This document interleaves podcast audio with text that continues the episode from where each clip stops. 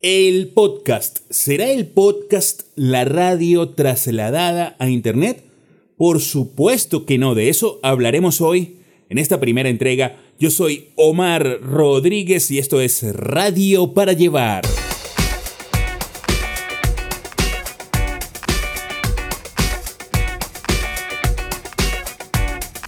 Así iniciamos hoy y quiero que piensen en Netflix, piensen en YouTube son plataformas de contenido audiovisual mm, bajo demanda. Tú vas hasta el video, le das play y lo consumes como quieras, de principio a fin, por partes. Bueno, en ese mismo sentido, el podcast es un contenido de audio bajo demanda. Se aloja en Internet, tú vas a una dirección, le das play y lo escuchas como quieras.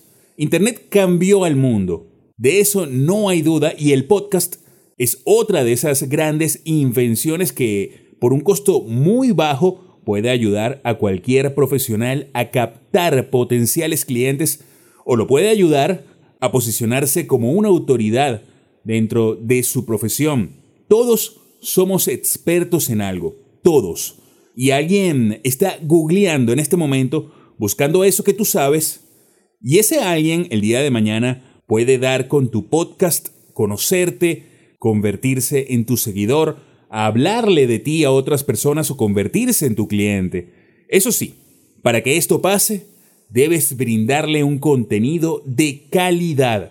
Pero eso lo hablaremos la próxima semana. Por ahora, vamos a ir cerrando con el tip radial de hoy.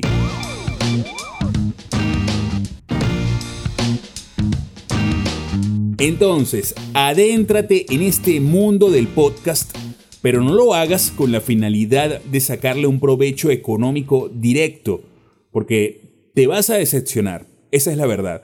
Si bien algunos han logrado monetizar eh, su podcast, los beneficios económicos no terminan siendo tan sustanciosos y créeme, si eres constante en esto y además brindas un contenido de valor, esto se va a traducir en un crecimiento para ti y los beneficios serán superiores a cualquier beneficio económico a corto plazo. Así que atrévete, empieza a pensar en tu podcast.